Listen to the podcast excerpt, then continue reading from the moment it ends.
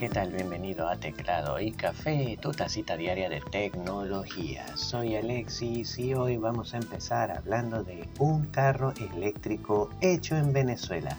Y es que Catatumbo es un carro eléctrico cuyo desarrollador es el empresario y cineasta venezolano Augusto Pradelli, quien vive en Maracaibo, estado Zulia, Venezuela. El aparato es una adaptación de un carrito de golf diseñado para cargar sus baterías a través de un enchufe o usando energía solar, aunque también puede operar con gasolina. Pradelli cuenta que su intención con el Catatumbo era hacer frente a la escasez de combustible y constantes fallos eléctricos que ha vivido Maracaibo, además de mantener operando su restaurante durante la pandemia. Pradelli espera ahora, con el apoyo de algunos inversionistas, desarrollar su vehículo en masa para que otros venezolanos puedan comprarlo.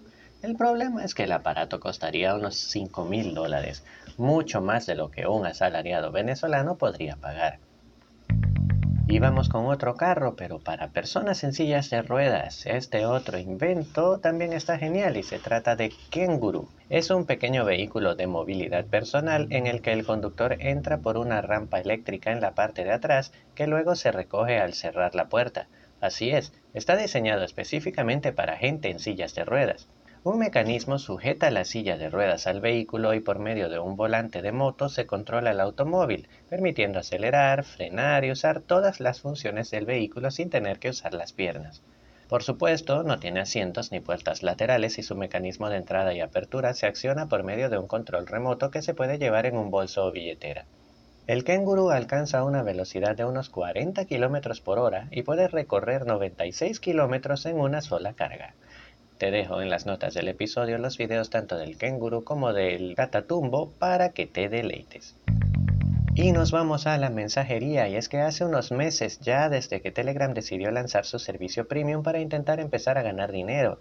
Entre las funciones exclusivas para usuarios de paga estaban algunas colecciones de stickers, emojis personalizados y reacciones ilimitadas pero nos esperaban con que Meta iba a hacer un movimiento agresivo, lanzar las mismas reacciones para Raquel y todo aquel.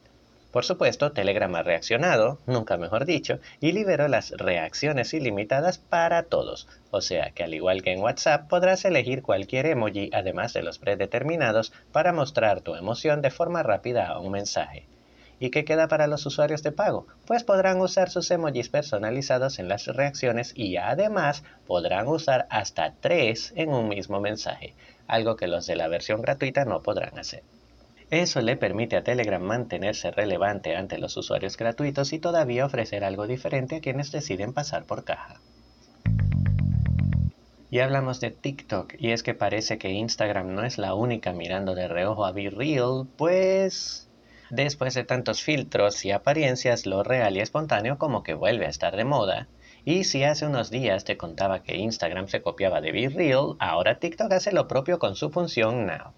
Al igual que BeReal, en Now TikTok te sorprenderá con una notificación que te invitará a publicar una foto o un video de 10 segundos de, de lo que estés haciendo en ese momento, sin filtros, ni poses, ni guiones. Los usuarios podrán usar la cámara trasera y la frontal para mostrar su rostro y una escena de lo que estén haciendo y tendrán un tiempo de 3 minutos para completar el desafío.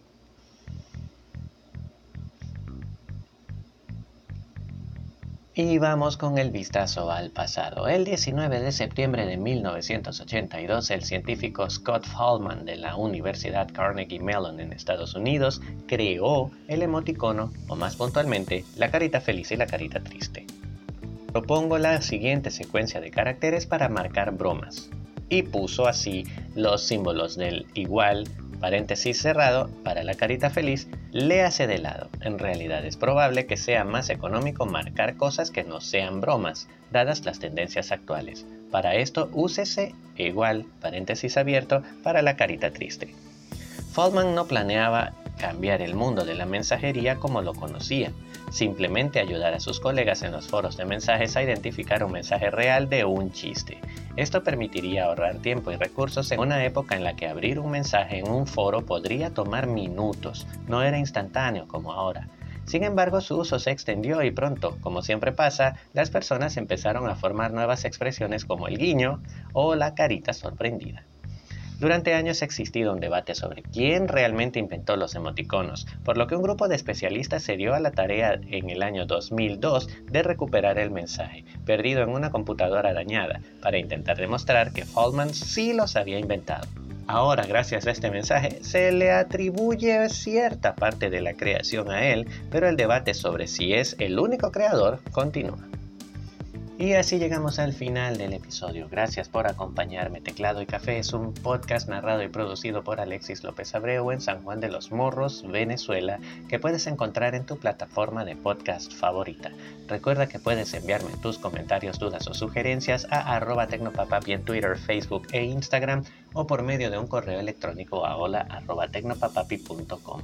También te invito muy amablemente a suscribirte al boletín dominical El Guayoyograma, que está buenísimo. Allí comparto siempre algunas reflexiones personales o sobre la crianza o sobre el mundo de la tecnología, además de algunos consejos para usar mejor tu computadora y algunas apps y momentos que considero interesantes.